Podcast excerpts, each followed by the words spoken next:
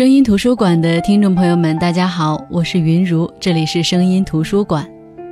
今天的节目呢，我想跟大家分享一下我以前从来没有分享过的一种文学，就是诗歌。那在节目开始之前呢，我想让大家听一听九三八的一条夏季轩。是听取蛙声一片的悠闲，还是误入藕花深处的醉意？是洗罢衣衫听雨声的情趣，还是轻罗小扇扑流萤的浪漫？又或者，又或者是月亮在白莲花般的云朵里穿行的歌声呢？为什么诗歌总是令哲学恐慌？恐怕这只是一场思想与思想的较量。夏木殷殷可人，思想遇见繁盛。News 九三八潇湘之声，有思想的电台。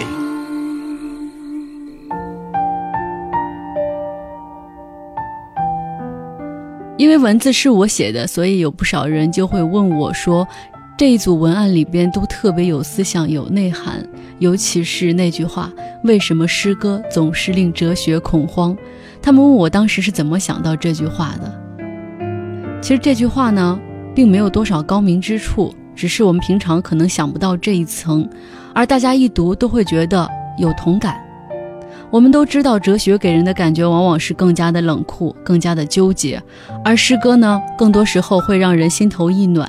大家会喜欢诗歌，会无意识地排斥哲学，哪怕我们的生活里其实是到处充满着哲学的。诗歌的真假假真，诗歌的虚无缥缈是没有办法用哲学常识去解释的。但是，每一首诗歌，我们好像都能够读懂。我们为什么会懂呢？因为诗歌当中有我们共通的情感。那今天呢，我们就来分享一下诗歌的魅力。那我的同事们及一些朗诵家，或者说是某些艺术片段的节选，都会在今天的节目里呈现。他们也会用他们最好的声音来表达这些诗歌，所以我觉得今天的节目听起来会是一种享受。本期节目会上传喜马拉雅 FM，大家可以搜索“声音图书馆”收听、下载、转载。更多节目内容可以关注公众号“声音图书馆”。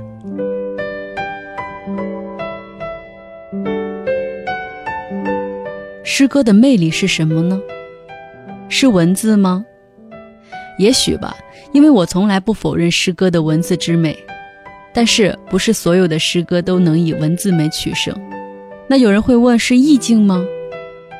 可能吧，不然我们不会一听到《再别康桥》，脑海当中就会出现那个场景：撑起长蒿，看那波光里的艳影，然后静静地望着前面的风景，心里。想着身后的他，那诗歌的魅力是思想吗？我觉得是，不然我怎么会写出为什么诗歌总是令哲学恐慌？恐怕这只是一场思想与思想的较量。不然大家为什么会喜欢北岛的那句“卑鄙是卑鄙者的通行证，高尚是高尚者的墓志铭”呢？但是，我觉得诗歌的魅力更可能是情感的表达。是一种情怀，就像徐志摩是一位很有名的诗人，而他创作的《井喷年代》就是在英国遇见林徽因的那一年多，因为他当时对林徽因产生了爱情，他的爱情急需要情感来表达。那后来林徽因回国，林徽因拒绝他，他心中极其烦闷，也造就了他后期诗歌的创作。徐志摩的诗有特别强烈的，也有特别浪漫的，浪漫的就像。我们人人都会背的那首《再别康桥》，有强烈的，就像后来他表达他心中的愤怒、心中的不满，或者说心中的委屈的那些诗。那接下来我们就来听听徐志摩的这首诗《雪花的快乐》。有人说，《雪花的快乐》是表现了徐志摩对自由、对理想、对爱情的追求，但是呢，也有人说这首诗是一首纯诗。纯诗呢，就是说现实当中的我，或者说是作者。我被彻底抽空。那在这首诗里，雪花代替我，或者说雪花代替徐志摩本人出场。那接下来我们就来听徐志摩的这首诗《雪花的快乐》。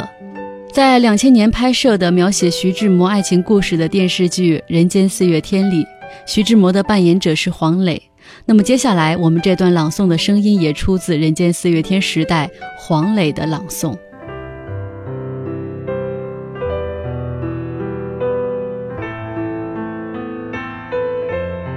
假如我是一朵雪花，翩翩的在半空里潇洒，我一定认清我的方向，飞扬，飞扬，飞扬。这地面上有我的方向，不去那冷漠的幽谷，不去那凄清的山路，也不上荒街去惆怅。飞扬，飞扬，飞扬。你看，我有我的方向，在半空里涓涓的飞舞，认明了那清幽的住处，等着他来花园里探望。飞扬，飞扬，飞扬。啊，他身上。有朱砂梅的清香。那时，我凭借我的身轻，盈盈地粘住了他的衣襟，贴近他柔波似的心胸，消融，消融，消融，融入了他柔波似的心胸。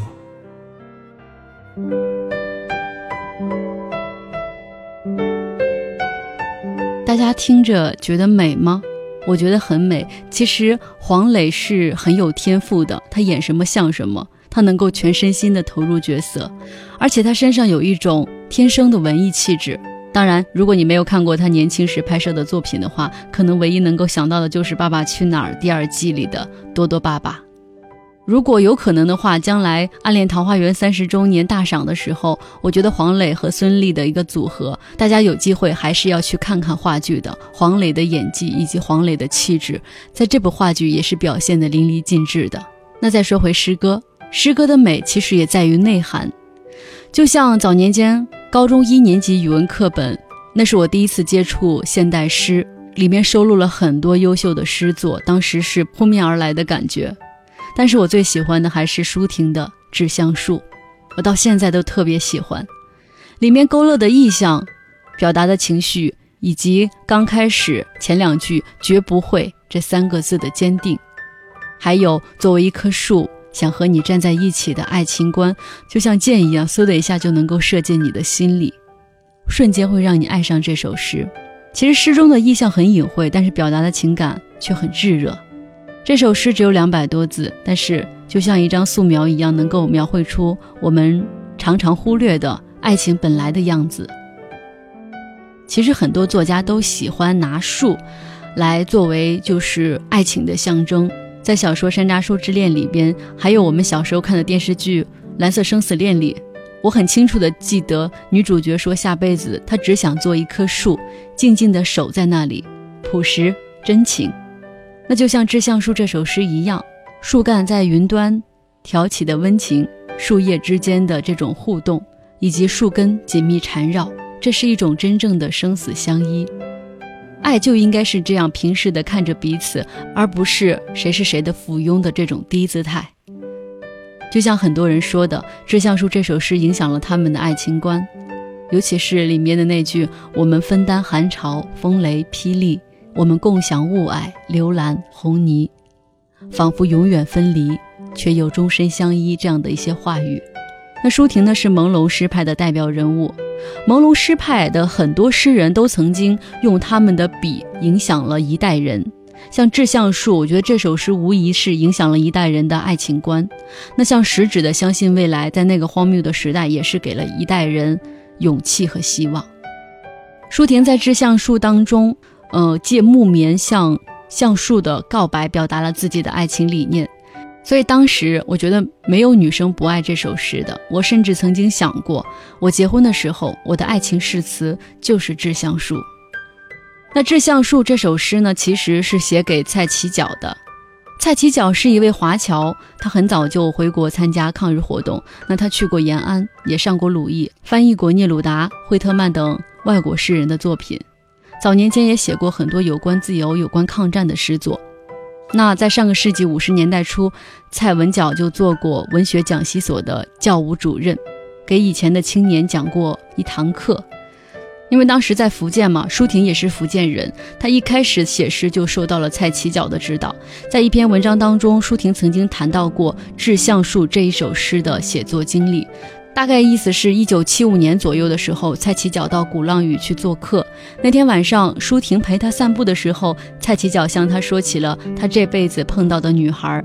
其实，在那个时候，二十世纪七十年代啊，公开谈喜欢的女孩子是一件很胆大的事情。那蔡其角就说说那个时候的女孩子漂亮的没有才气，有才气的女孩子呢又不漂亮，又漂亮又有才气的却很凶悍。他觉得找一个十全十美的女孩子很难。舒婷就说，当时她听了这句话之后很生气，觉得这是大男子主义思想，男性和女性应当是平等的。于是，当天晚上，他就写了《橡树》这首诗，交给蔡其角。后来等到发表的时候，才把名字改成了《致橡树》。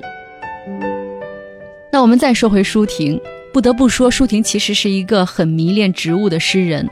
你要是读过他很多的诗，你会发现，舒婷呢特别喜欢写植物。除了橡树，他还描写过其他的植物，比如说水杉，这首诗特别好。还有会唱歌的鸢尾花，这些植物其实都成了舒婷笔下的一个意象。比如说《致橡树》当中，橡树和木棉虽然不同，但是他们却选择坚定地站在一起。就像男人和女人虽然性别不同，思想观念不同，但是因为爱情，所以他们选择坚定地站在一起。可以说，这些植物身上就寄托着舒婷思想的表达。接下来呢，我们就来听《致橡树》。关于这首诗呢，我一直都没有找到特别好的版本。我生活当中认识的人也没有谁能把这首诗很好的表现出来。可能是我对这首诗太喜欢，所以我的要求会高一些。那今天跟大家分享这本书，我就选用我相对来说比较喜欢的，是早些年的电视剧《相思树》里边吴秀波在剧里边的那个角色，他朗诵的。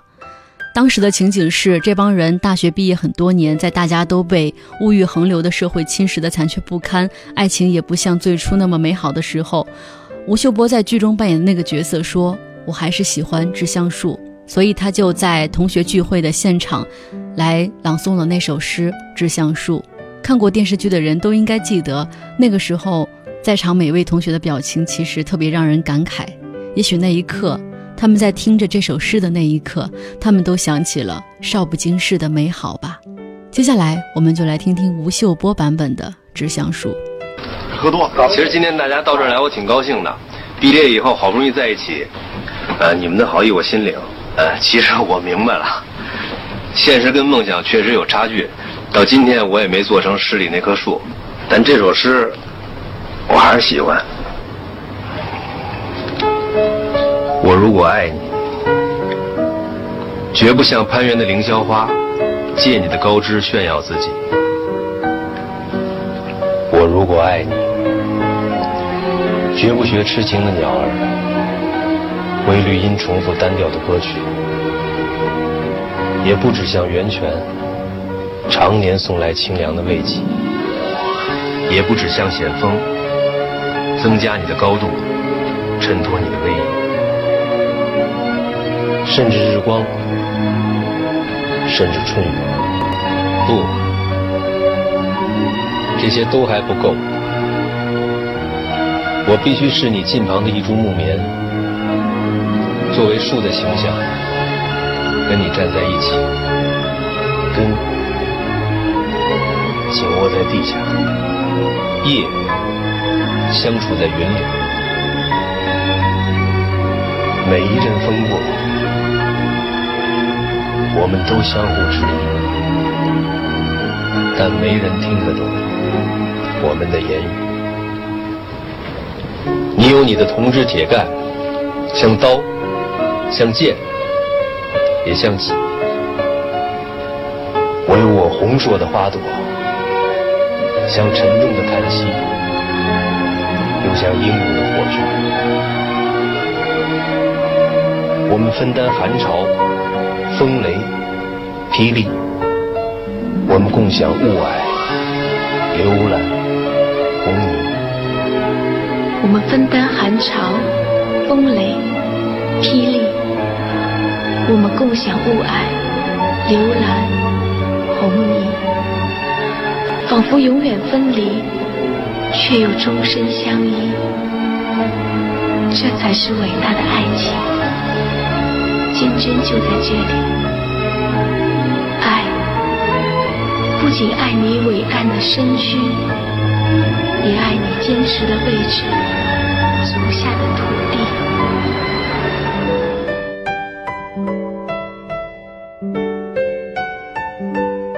上个世纪八九十年代，大家其实特别迷诗，为什么呢？因为诗是一种信仰。是希望。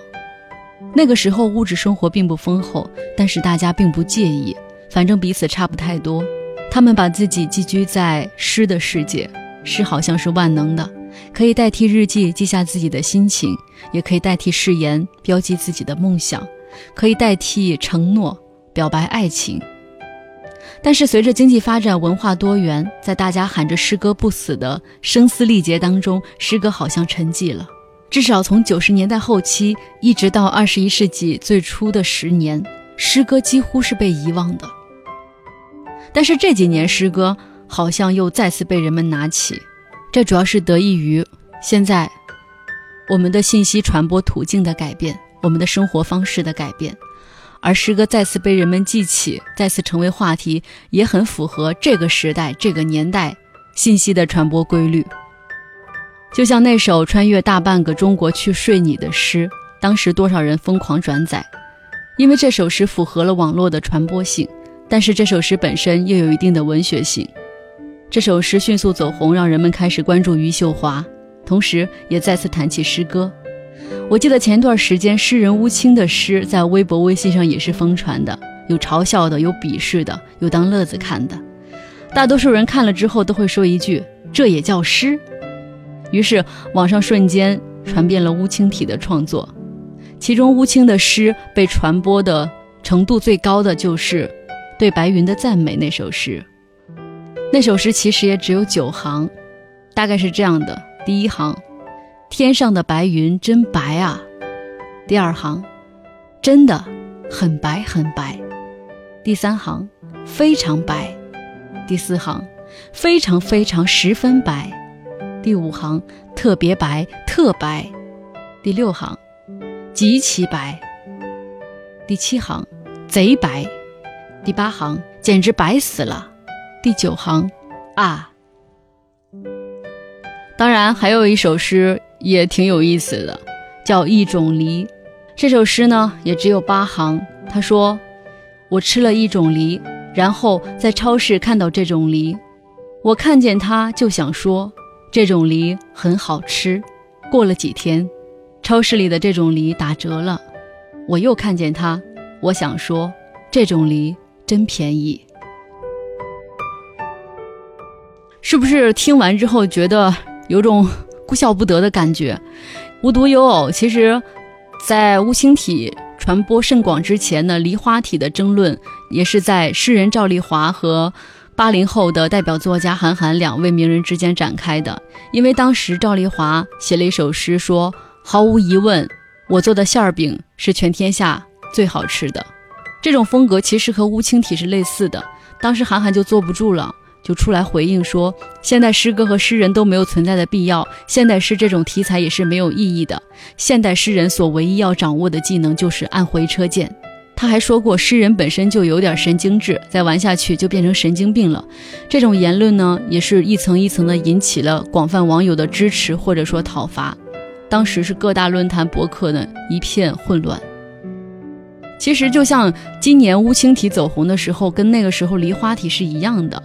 和能够理解乌青或者说和乌青持相同观点的文坛作家呢，纷纷就是力挺乌青，说：“你们说那不是诗。”那这是你的无知，但你说那是唯一的诗歌写法也是无知，甚至如果乌青这么说也是他的无知。乌青写的是诗，这么坚持更是天才壮举。只是别那么严肃，这是诗人韩东说的。其实，网上有很多网友这种众说纷纭，诗人乌青自己也发微博对网友的关注表示了感谢。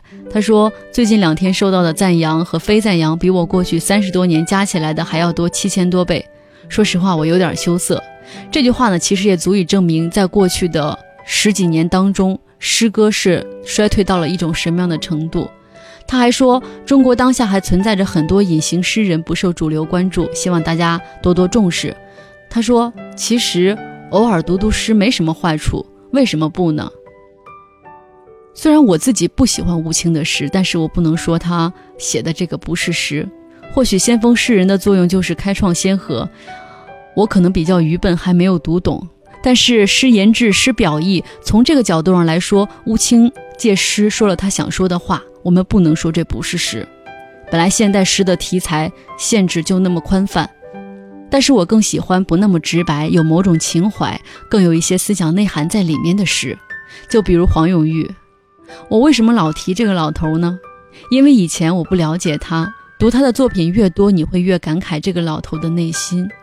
他总是那么乐观豁达，但是乐观豁达之下表达的未必是轻松之事。他还很幽默，经常一针见血，见血封喉。但是幽默之下往往是深度的讽刺。他的画作有一部分是这样，他的诗也是这样。你们不要以为黄永玉只是个画家，其实他的诗也是很出色的。最著名、最感人的就是他写的那首《老婆呀，不要哭》。这首诗是写在黄永玉在文革期间被下放的那三年，老婆当时一个人面对外界的各种打击，所以说他当时就偷偷写了这首诗来安慰哭泣的妻子。接下来呢，我们就来听听这首诗。老婆呀，不要哭。在童年时代，我有一间小房和一张小床，跟一个明亮的小窗。从窗口，我望见长满绿树和仙草的极远，还有青苔和胡耳装点的别人家的屋顶。远处，花边般的城墙，城外是闪光而嬉闹的河流。更远处，无际的带雾的阑珊。我早晚常俯览窗外，从窗口第一次认识世界。我看云。我听城墙上传来的苗人吹出的笛音，我听黎明时分满城的鸡鸣，我听日出后远处喧嚣的市声，还有古庙角楼上的风铃。我读着云写的诗篇，我看龙女赶着羊群走过窗前，看众神。裸露闪光的巨身，沉湎于他们狂欢的晚宴。还有，执法的摩西坐在神圣的殿堂，闪电是他的眼色，霹雷是他的宣判，伴随着狂风暴雨的愤怒，在威严地处理众神的悲欢。夜色来临，孤独、衰老的月亮在林莽边沿散步，古往的忧伤压弯了他的腰背，无穷的哲理把他的热情熬干。到今天，只剩下一点点智慧的幽光，在有限的时间点缀寂寞的晚年。早晨，在忍熟的草丛里，我发现一颗颗晶莹的泪珠。唉，我才知道，连年老的月亮也会哭泣。如今，我已太久的离开那座，连空气也是绿色的、滋润的极原。那一块开满小黄花和小紫花，飞舞着野蜂和粉蝶的王国。离开那厮守过多少晴天和雨天的小窗，我迈着小小的十二岁男人的脚步，在一个轻率的早晨，离开那永远宠爱我的、微笑着的故里。漫长的道路，连着漫长的道路。无休的明天，接着另一个明天。我曾在多少个窗子中生活过，我珍惜的十多往日微笑着的一切。多少窗户，带领我走向思想的天涯。曾经，有这样一个秋天，这是一个隆重的秋天。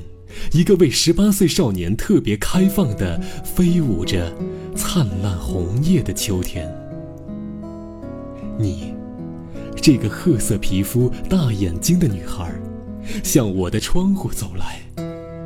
我们在孩提时代的梦中早就相识，我们是洪荒时代在太空互相寻找的星星，我们相爱已经十万年。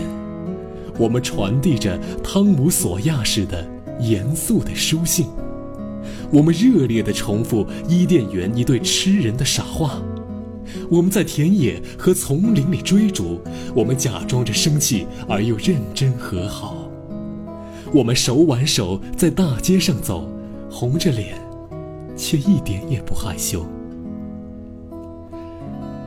你这个高明的厨师。宽容地吞下我第一次为你做出的辣椒煮鱼。